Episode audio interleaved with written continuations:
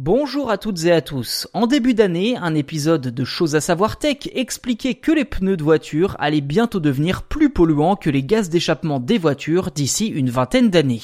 En effet, le recyclage des pneus est encore aujourd'hui assez compliqué à mettre en place, si bien que l'image de la montagne de pneus enflammés dans les Simpsons n'est pas si loin de la réalité.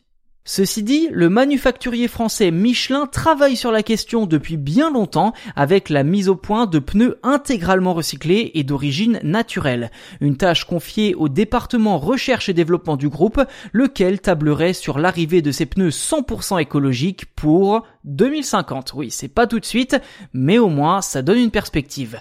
Ça va prendre du temps, beaucoup de temps même, mais le défi est de taille pour remplacer les pneumatiques actuelles qui sont quand même composés de 200 ingrédients dont du caoutchouc, du métal et autres matériaux difficilement recyclables une fois mélangés.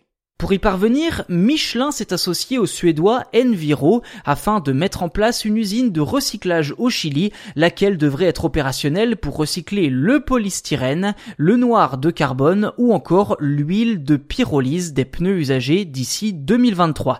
Si l'objectif affiché est de recycler l'intégralité de chaque pneu en fin de vie, la capacité de l'usine sera toutefois limitée à 30 000 tonnes de pneus par an, ce qui est malheureusement dérisoire comparé aux 42 millions de tonnes de pneus usés chaque année rien qu'en France. D'après Michelin, les technologies développées dépasseraient le seul univers du pneu et pourraient même alimenter d'autres filières qui bénéficieraient elles aussi de matières premières régénérées et régénérables à l'infini. Sur le papier, la promesse est belle, mais Michelin a encore tout approuvé dans le recyclage des pneus et est désormais attendu au tournant avec ses pneus 100% durables.